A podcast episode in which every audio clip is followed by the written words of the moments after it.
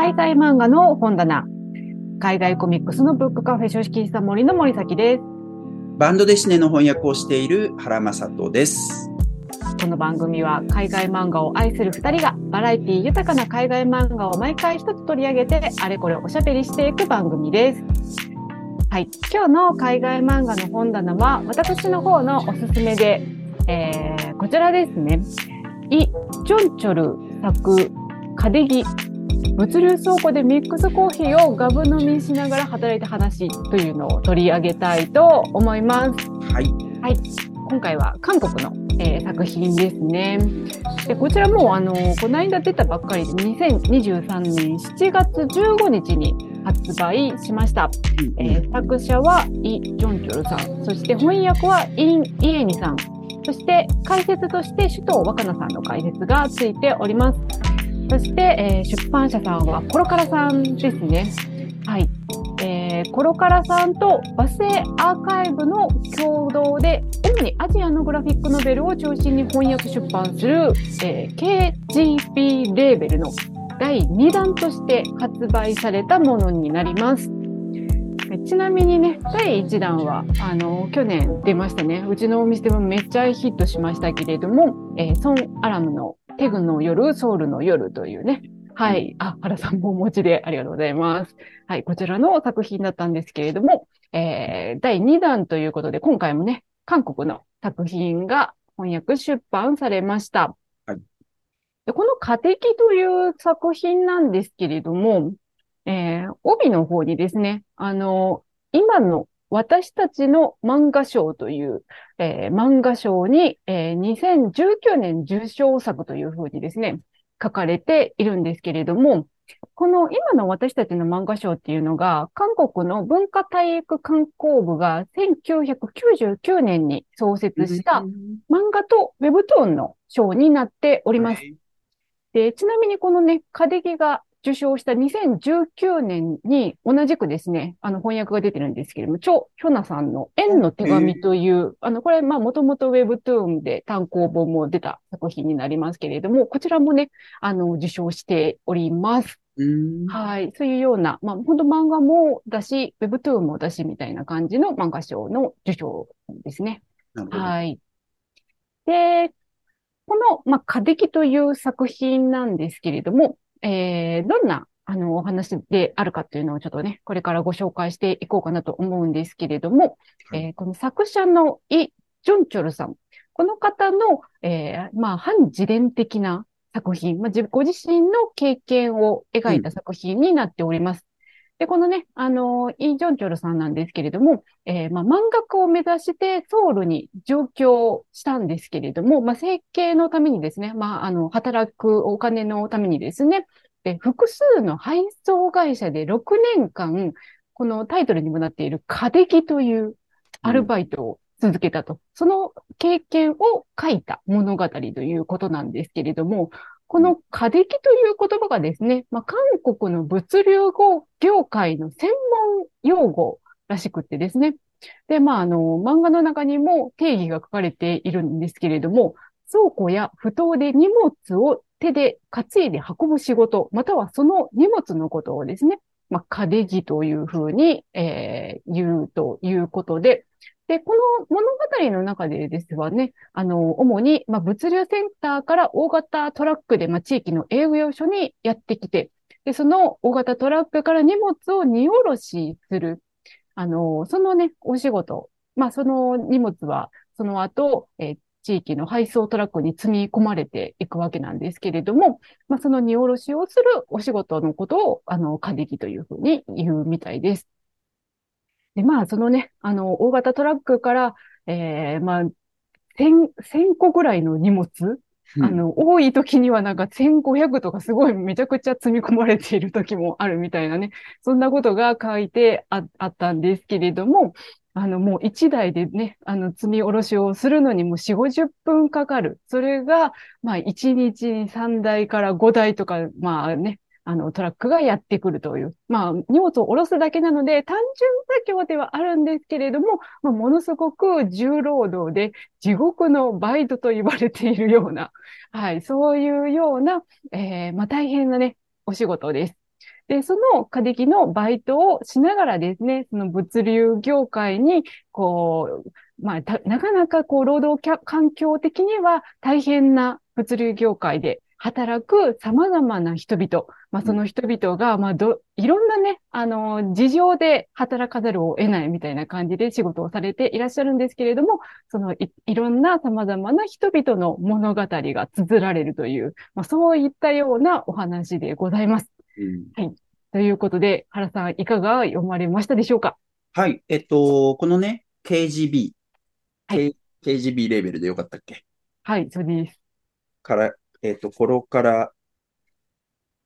コロカラ、コロカラグラフィック、コロカラーズグラフィックノベルウィズベバスウェってことでね、えっ、と、はい、っていうその第2弾ということですよね。で、えっ、と、まあ、待望の第2弾が、えっ、と、出たということでね、えっ、と、楽し、はい、えっ、と、読ませていただきました。僕、これあの、えっ、と、ありがたいことに、版本さんからご検討いただいて、はい。それで、えっと、読ませていただきました。あの、そもそもね、コロカラさんって、あの、その前に、沸点っていう作品を、これ、これ、あの、KGB レベルではないけど、はい。出されてて、で、この頃から、えっと、この頃ね、当時僕、外満賞をやってたんだよな。それで、えっと、そのイベントとかにも翻訳者の方とかもね、来てくださったりしたことがあったりして、みたいなのがあって、その出す前から、出さってたことがあったわ。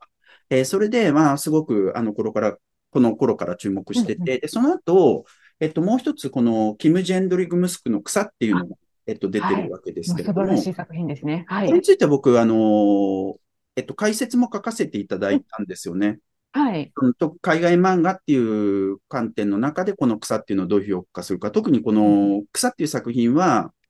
なんていうの？えっと、グラフィックノベルっていうかさ、それも自伝、自伝ではないけど、電気的なグラフィックノベルっていう系譜上にある作品なんでね。はい、まあそういうようなこととかを書かせていただいたんですけれども、で、そういうこともあってお送りいただいて、えっと、すごく、えっと、楽しく読みました。はい、で、えっと、まあそもそも、あの、僕こういうテーマの漫画を読むのが初めてで、えっと、宅配、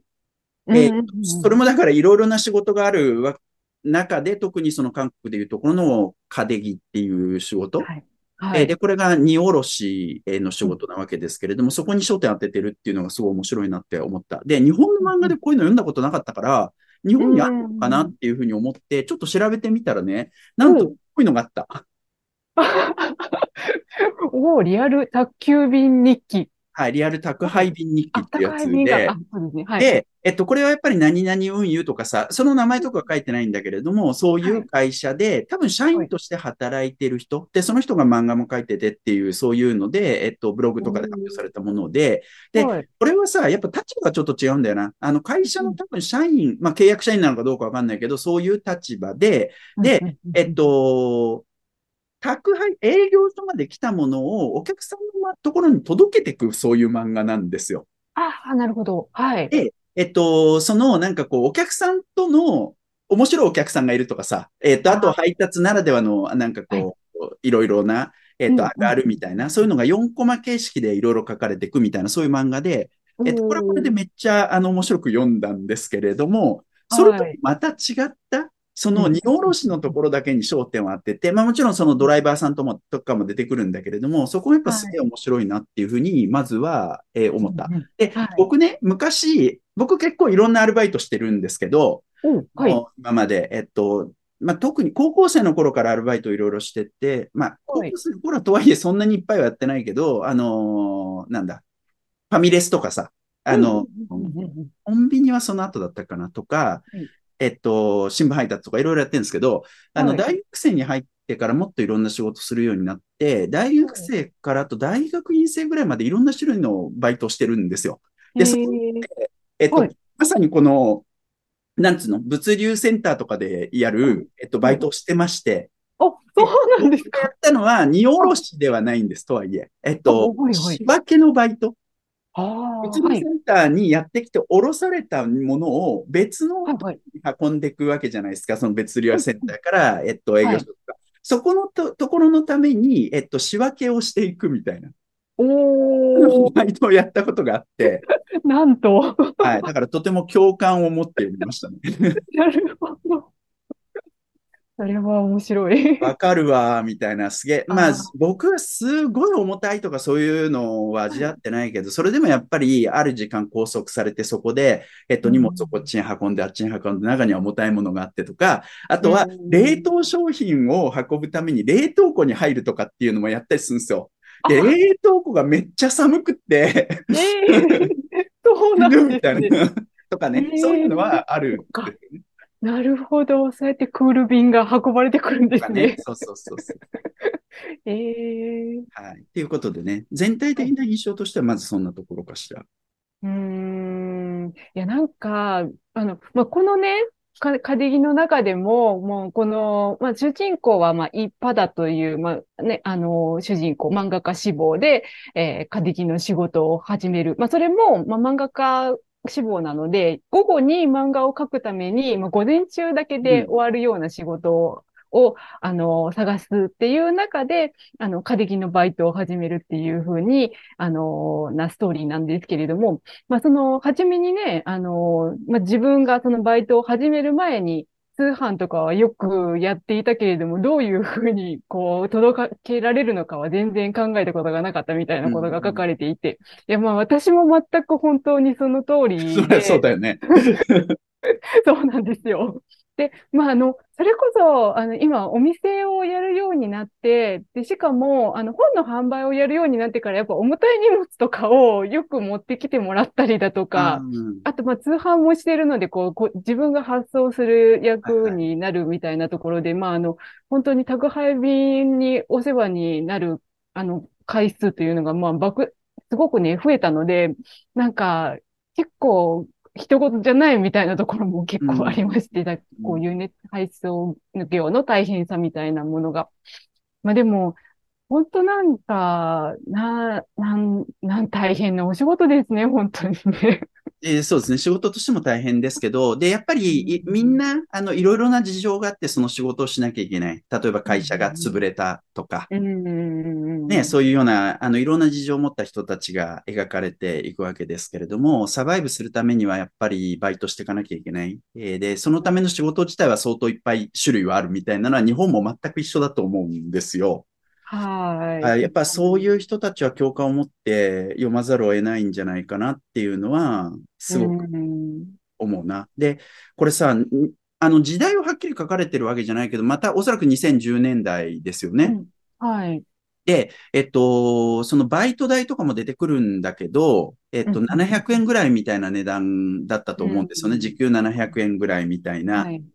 で、やっぱ時給700円、今だったら最低賃金的には東京とかでは全然もうはいありえなくて、全国一律で1000円、日本でも1000円超え超えるかっていうようなところに今なってると思うんですけど、まあはい実際はね、そうなってないと思うんですけどね。うんうんうんやっぱ700円でこういう仕事して、で、えっと、数時間だけ働く午前中の。うん。えで、えとか、あと家賃の話とかも出てきたりするんだけど、この人の先輩のところにね、なんかひああの、お世話になって一部屋借りてみたいな感じで、安く住めてはいるんだけど、うん。だだからこれ生活の水準的にすげえ大変だよなっていうのもすごく思う。うーん、確かに。この、しかもこのなんか、過激のバイトだけじゃなくって、まあ、いろんなその物流センターで働く人々が出てきて、で、その中で、まあ、あの、ドライバーさんというか、うん。運転手の方っていうのが、まあ、いろいろ出てこられるんですよね。うん。その、あの、まあ、大型トラックでやってくるトラック運転手の方もいるし、まあ、そこから営業所から、まあ、宅配をしていく宅配ドライバーの方のお仕事っていうのも出てきて、まあ、両方とも本当に長時間で、重労働で、そのくせ、こう、賃金はすごく安いみたいな話が出てきて、で、ちょっと私、そのお金の話で泣きそうになったのは、この宅配ドライバーの方が、一つの荷物を届けるのに、手数料が本当なんか70円とか、ね。あのね、本当に数十円でやってるみたいなことが書かれてて、おーそんなに安い賃金だったら、うーこれな、何個運んだら、ようやくこう、まとまったお金になるんだろうみたいなことを考えると、ほんとちょっとね、泣きそうになりそうな、なんかそういうほど過酷な仕事の、あの、実情が描かれてるんですよね。そうですね。まあでもそれもそう、産業構造的に大手がね、あのなんかこう仕事を取ってしまうみたいなことがあったりするっていう話も出てきたりするわけですけれども、はい、そういうようなところで決まっちゃってたりすることでもあるだろうし、うん。だよな。日本もね、あの2024年問題っていうのをすごく言われてますけれども、本当に一言ではないっていうか。いやー、本当そうなんですよね。もう出てくる人が本当なんか、もう1日12時間以上働いてたりだとか、まあ、深夜とかにもね、あの、まあ、トラック運転手の方とかはもう深夜に移動されて、うん、もうちょっと仮眠を取ってまた移動みたいな感じの、本当睡眠時間どんだけ取れてるんだろうって心配になるようなね、生活をされていらっしゃったりだとか。うん、で、なんかもうちょっと過酷なのが、じゃあなんかこう体調を崩してしまった時とかに、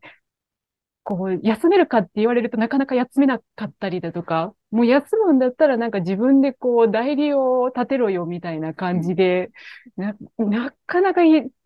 ひどいというか。まあ、そう、本当そうですよね。営業所のね、所長さんが、あの、小さなところだと結構厳しいですよね。そうですね。あ、で、特にその宅配ドライバーさんとかがもう、あのー、その社員さんではなくって、個人事業主みたいな感じで、契約、委託契約みたいな感じでね、やっているって、まあ、これは多分韓国の特殊な事情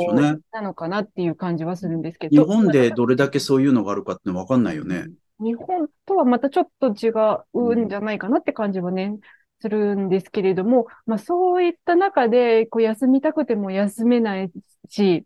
あのー、でも過酷な仕事をそれでも受けざるを得ないみたいな、こういろんな人がね、出てくるんですよね。でそこになんかもう出てくる人々が、なんか本当に、こう泣きそうになる感じなんですけれども、まあ、それこそそのね、もともと仕事をやっていたけれども、そこを、それがうまくいかなくって、あの、ドライバーになったよみたいな人だとか、あと、あの、まあ、ね、子供さんとがいて、あの、家族を養わなければいけないとか、あと、まあ、親御さんが介護を、親御さんの介護をしながら仕事をしている人とか、なんかそういうこの、なんかいろんな人が出てくるのがね、またこの作品のすごくいいところですよね。うん。で、はい。で、そんな、なんか、あのー、このいろんな人が出てくるんですけれども、あのー、なんか物流業界の人だけじゃなくって、まあ、それこそあのね、お家を借りて間借りをしているあの先輩っていうのは、なんかあのアーティスト志望で、昼間は木工所で働いて、夜は大学院に通うみたいな、で、なんか畑をやりたいみたいな感じの。まあ、最終的にね、畑を、はい、あの実家に戻って畑をやるのかみたいな、農業するのかっていうようなことはちょろっと書かれてるよね。はい。っていう人だとか、あと、なんかこの主人公の友人が出てくるんですけど、その友人もなんかすごいいいなと思ってて、スジョンという、あの、うん、あの、同じ大学だったのかな？高校、高校が同じだった。高校時代に予備校が一緒だったのかな？あ、そうですね。で、なんかあの、今、ブラック、ちょっと結構ブラックな感じの会社で デザイナーとして働いてるみたいなね。っていう感じで、なんか、あのー、すごいこう、仕事を頑張ってる人が、まあ、めちゃくちゃ出てくるんですよね。頑張ってるっていうか、もうほんと大変な仕事をしている人々っていうのがなんか出てきていて。で、もう本当なんか物流の、物流業界を知れるっていう意味でもすごい面白いんですけれども、なんか、あのー、もう本当なんか長時間労働とか、もう大変な仕事をしている人をみんなに読んでもらいたいみたいな、なんかそんな作品ですね。そうね。いや、だから、そのさ、なんていうか、やっぱ夢を持って、えっと、これ主人公もそうじゃないですか。漫画家になるっていう夢を持って、その夢を実現するために、えっと、物流のこの宅配の仕事をするっていう選択をするじゃない？で、はい、それ先輩とかも結構一緒なわけで、アーティストになりたいんだけれども、そのために働きながら大学に行って。で、スジョンっていうその女の子もそうで、えっと、もともとは美術系の大学、多分出てるんでしょう、予備校に行ってね。で、その後にデザイナーとして働いて、でもやっぱ最後の方で言われますけどね、別のところに、あの、仕事を変えるみたいな。やっぱ、さ、なんか、結局、みんながみんな夢を実現できるわけではなくて、あのーなんて言ったら、落としどころは見つけなきゃいけないわけじゃないですか、生きていくために。うんその現実感覚みたいなのは、俺はすごくいいなっていうふうに思うな。この作そうですね。うんで、そこでなんか、あの、本当こう、あんまり締めっぽくもならず、さらっと書いてるのがね、またなんかすごいいいですよね。いや、本当にそこはこの作品の美点じゃないですか。どんな演出だって可能だと思うんですけど、ええええええそそれをやっぱこういうふうにやってるっていうのは、やっぱこれはだから、あの、結構海外の漫画っぽいなっていうふうに思うところでもあるし、うんうんうん。すごくいいなと思いますね。そうですね。で、あと、なんかこの、大体1年ぐらい、結構四季が、四季というか、うんこう、物流業界のなんか1年が描かれていて、で、あの、なんかお盆の時期、お盆って言っていいのかな、韓国でも、の時期が近づいてくると、こう、あのーこう、荷物がどんどん変わっていくみたいな。まあ、あ、そうか。その前に、まあ、あのー夏場が近づいてくると、こう、農産物とかがうん。増えてきたりだとか、あと、まあ、なんかあのーえーキムチの季節がやってくると、キムチの、あの、こう、はじめ、塩菜って書いてあったかな？あの、その白菜の、その、うん。あキムチをつける前塩菜って呼ぶみたいね。塩菜って呼ぶのか。うん。あ、あのーね、キムチをつける前のものがたくさん、こう、荷物としてやってくるし、で、つけ終わったらつけ終わったで、今度は完成したキムチが いっぱいたくさん送られてきて、まあ、それが結構、まあ、あの、重たいし、キムチ発酵して爆発するし、みたいな感じで、はい、なんか、すごいその、こう季節によって、えー荷物が、まあ、増えたり減ったりっていうのもあれば、内容も変わっていくみたいなのがね、はい描かれていくのもすごい面白いですよね。そうですね。その辺でやっぱお国柄が描かれてるところはすごく興味深いなって思いました。うんやっぱキムチを送るとかってそんなに想像はつかないじゃないですか。あり得ると思うんだけど、うん日本でも。でもキムチだらけになるとかさ。そうなんですよね。それはちょっと想像してなかったんで、あ、そんなことあるんだっていう感じ。例えばさ、さっき言ったこのリアル宅配版日記の方でも、はい。お中元とかお歳暮とか話やっぱ出てくるんですよ。はいはいはいはい。これだからお歳暮なのかな ?12 月1日がめっちゃ多いみたいな話してて、ああ、なるほど。興味深いなって思ったんだけど、そういうのが出てきたりとか、それからあと、母の日。ああ、はいはいはいはい。日本だと母の日でお花がめっちゃすごいみたいな話が出てきて、ああ、なるほどなって思ったんだけど、はい。韓国には韓国のやっぱそういうものが当然あるわけじゃないですか。ですね、ね。だからそれはすげえ興味深いなっていうふうに思ったな。で、そこに出てくる農産物も、例えば、はいまあ、じゃがいも、玉ねぎ、ニンニクとか、ニンニクが重いっていう感覚、俺よくわかってないんだけど、そう、確かに。やっぱ小売りで、スーパーとかで買うときそんなに大きくはないからね。そんな買わないですもんね。でも重たいんだっていうのとかちょっと面白かったし、あとはトウモうんロコシとかね。あの、まあ、これ日本でもありそうだけど、スイカ、うんうんうん。大根とか、まあ、そういうのが出てくる。あと、お米、塩、あこの辺がめっちゃ重いとかね。うんで、それからあと、俺は全然知らない、食ったこともないんだけど、クワメギっていうね、なんかこう、あはいはい魚を、えっと、あれ何、一回干して発酵させるものかなんかなのかな？ですね。で、なんか、海苔に挟んで食べるみたいなことがありますよね。そうそう、そう、やっぱそういうのは楽しいですよね。うーん。かなりね、なんか本当韓国ならではという感じがしますよね。うんうんうんうんうんうん。そうなんだよな。で、逆にさ、この作品ってさっき言ったこのリアル宅配便日記と違うのは、お客さんとの接点はそんなに多くはない作品じゃないですか。ああ、そうですね。この家的の方はね。だからそこはそこでいろんなドラマがあるんだろうなっていうのも、あの、想像できて楽しい。で、まあ、ゆ唯一とは言わないけど、数少ない描かれてたのが、あの、宅配先のおばあちゃんがね、すごい荷物気にしてて、何度も電話かけてきて、みたいな。でうんなんかこう、ついに荷物届いたら、すごい雨の日で、なんかこう、温かい蜂蜜茶をもらったみたいな、ちょっとはいほっこりエピソードが出てきますけれどもね。まあ、ねそ、そういうのは逆にこっちいっぱい出てくるよ。ああ、ね、そうですよね。逆にそうですよね。うん、お客さんからなんかもらうみたいな。うん。まあ、この家的はどっちかって、本当にその物流センターの人々のお話で、で、あとちょっと面白かったのは、その後、まあ、あの、似たような、こう、運、運送業というか、稼ぎの仕事ということで、こう、卸売市場とかで働くようなシーンとかが出てきて、これもなかなかなんか、私は全然知らない世界だったので、すごい面白かったですね。うんうんうんうんうんうん、そうですね。えっと、そこはそこでいろんな工夫があってね、なんかこう、白菜はこう並べるみたいな話とかが出てきたり。あ、そうですね。で、あの、まあ、商品なんで傷つけてはいけないし、まあ、食べ物なんだしっていうところもあってね。で、あの、競りの、こう、雰囲気とかはなんか日本の、あの、卸売市場とちょっとなんかね、近しいものというか、っていうのはあるんだけれども、それで、この、まあ、商品が、まあ、決まった、購入者が決まったものをどういうふうに運んでいくのかみたいなところがね、かなり詳しく描かれていて、うん、なんかそういう本当お仕事漫画としてもすごい面白いですね。うんうんうんうんうん。そうですね。まあ、あとはこの作品の中でさ、そのサブタイトルでも言われているミックスコーヒーってやつだよな。はい。これってか、えー、家電物流倉庫でミックスコーヒーをガブ飲みしながら働いた話っていうタイトルになってるんですけど、で、あのー、コロカラさんからね、送っていただいたときに、あの、なんかね、はい、中にこうミックスコーヒーが入ってた。おー、すごい。こういうものなんだそうですけど、えっと、まあ、だな、こういうのなんつったらいいんですか？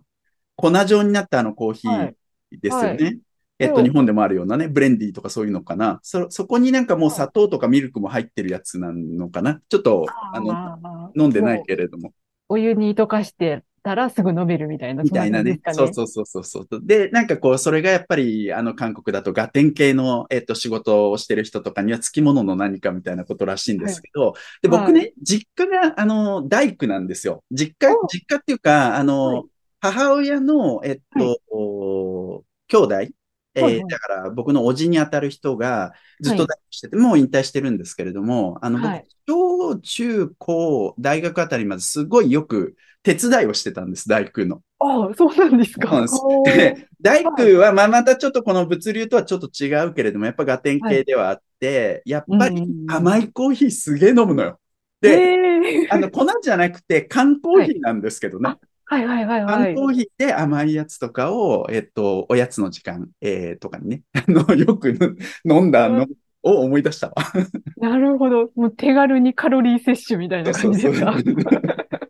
いや、なんかそのね、この、ミックスコーヒーに関しては、こう、帯にもうなんか必須のポーションって書かれてますからね。冷薬って書かれてますからね。そういう感じの何かなんでしょうね。はい。これ合わせて売ったらいいんじゃんって思うけどね。ああ、ねこれちょっとなんか飲んでみたいですね。めちゃくちゃ甘そう。すごいカロリーとか、なんか、すごい、すごそう。えそうそうそう。なんか、インセンティブになったりしないかな、こういうの。例えば、森崎さんのところでさ、これ、あ森崎さんのところでも売ってるんでしたっけ？あ、売ってます、売ってます。これ売るときにさ、はい、これ一つつけたら、はい、え、で、送料とかは、まあもちろんいただかなきゃいけないわけでしょ？森崎さんのところで買ったりする。はい、あの、送料分だけちょっと。だからこれ森崎さん損するけどね。これああ、なるほど。確かに。そしたら買ってもいいかなって気持ちになるかもって思って。ちょっとなんか仕入れてみようかな。仕入れられるのかな。今さ、でも、あの、韓国系のスーパーとかって、至る、至るところっていうと言い過ぎだけど、はい、大都市にはあるでしょ？大阪にだってありますね。ありますね。そういえば、韓国の業務スーパーみたいなのありますね。絶対売ってるでしょ。売ってるか、ちょっとちょっと調べてみます、私。あの、今度行ってみよう。マクシムって書いてある。マクシムって書いてある。はい。ということで、今日はなんかもうそろそろいい感じかなと思いますので、うん、今日はこのあたりで終わりにしたいと思います。えー、今回取り上げたカデギの方は、書式サモリでもお読みいただけますし、販売もしております。お近くにおいでの方はぜひお店にお越しください。で、次回なんですけれども、原さんのおすすめ作品で、パコロカの家ですね。はい。もう素晴らしい作品ですね。こちらの方を取り上げたいと思います。えー、読んだことがある人もない人もぜひお聞きくください。海外漫画の本棚は毎週金曜日夕方にお届けしております。あと、原さんと一緒に海外漫画ラジオという海外漫画にまつわるニュースや雑談をするポッドキャストもやっております。そちらは毎週火曜日ともしかしたら木曜日12時更新です。よかったらそちらもぜひチェックしてみてください。はい。ではまた次回お会いいたしましょう。ありがとうございました。ありがとうございます。